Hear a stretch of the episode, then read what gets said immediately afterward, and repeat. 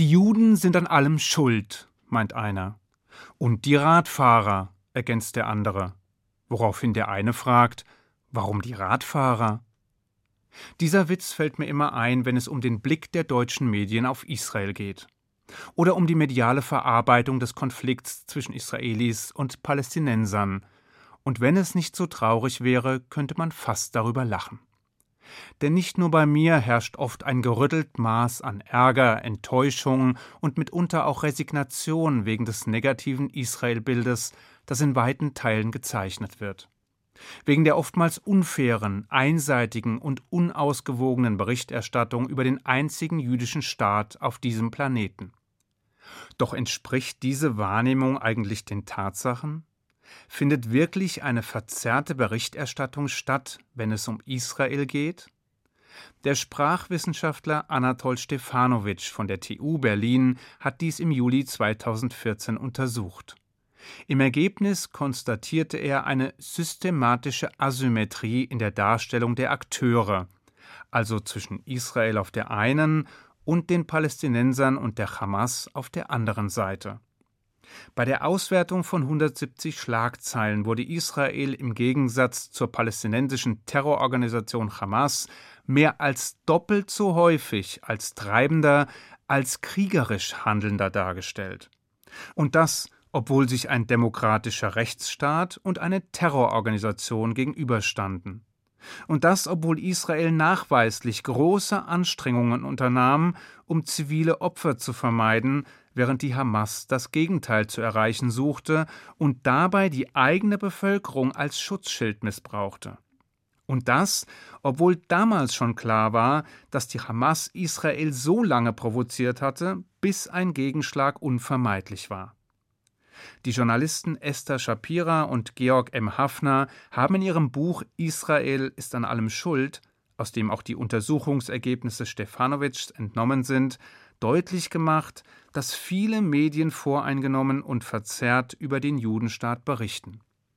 Sie schreiben, Israel ist das Land mit der höchsten Dichte an Korrespondenten weltweit und ist doch nicht größer als das Bundesland Hessen.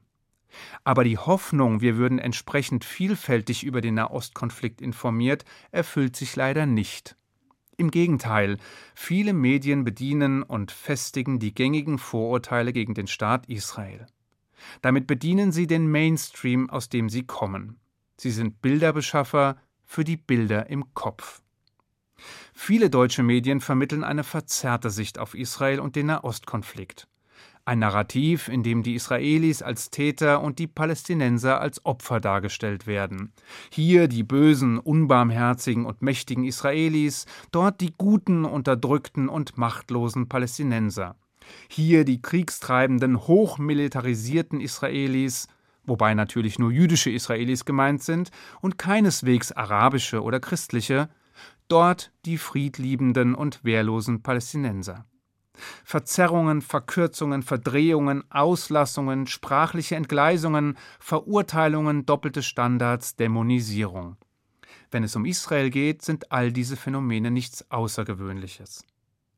Die Frage ist allerdings, weshalb dies ausgerechnet mit Blick auf Israel der Fall ist. Weshalb ausgerechnet mit Blick auf den Judenstaat? Die Gründe sind vielfältig. Gleichwohl wäre es unfair, allen Berichterstattern zu unterstellen, sie seien Antisemiten oder hätten anti-israelische Vorurteile. Sicher, auch die Medienbranche ist ein Spiegel der Gesellschaft, so dass sich etwa bei jedem vierten Journalisten ebenso wie bei allen anderen Artgenossen antisemitische Einstellungen wiederfinden dürften. Und die Zahl derjenigen, die Israel negativ gegenüberstehen, dürfte noch deutlich höher ausfallen.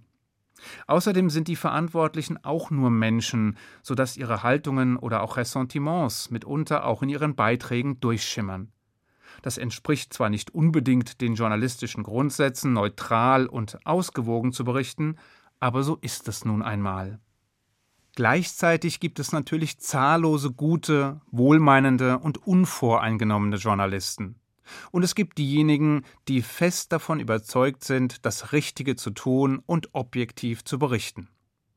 Weshalb aber geht diese gute Absicht auf dem Weg nach Israel so oft baden? Zeitdruck, handwerkliche Fehler, mangelhafte Sorgfalt? All das spielt sicher eine Rolle, aber diese Probleme betreffen das journalistische Gewerbe insgesamt und nicht nur die Israel-Berichterstattung. Daneben gibt es allerdings eine Reihe spezifischer Faktoren, die dazu führen, dass wir es mit Blick auf Israel häufig mit einer verzerrten und unfairen Berichterstattung zu tun haben. So herrscht in Israel Meinungs- und Pressefreiheit, während etwa aus Gaza nur die von den Behörden und der Hamas genehmigten Informationen das Licht der Welt erblicken. Journalisten sind dort auf palästinensische Mittelsmänner und Informanten angewiesen, um überhaupt relevante Informationen zu erhalten. Und dass diese wiederum eher palästinensische Propaganda transportieren, als sich der Wahrheit verpflichtet zu fühlen, dürfte kaum verwundern. Zu den Geschichten werden außerdem teils inszenierte, teils vorgefertigte Bilder geliefert, die den Gesamteindruck abrunden und die Manipulation perfektionieren.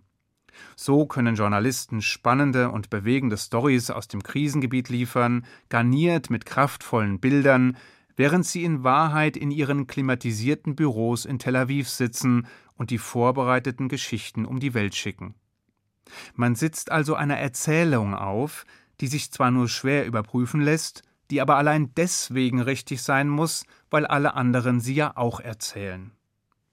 Der Journalist Matti Friedman bezeichnete dieses Phänomen in einem Artikel in der Welt als Israel-Story und verfasste damit gleichzeitig einen Weckruf an seine Kollegen, welche den propagandistischen Erzählungen und Darstellungen der Hamas zum Opfer gefallen seien.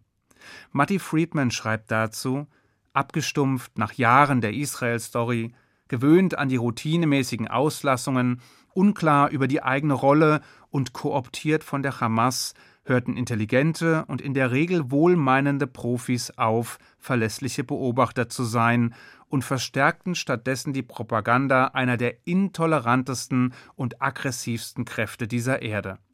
Das ist die eigentliche Story.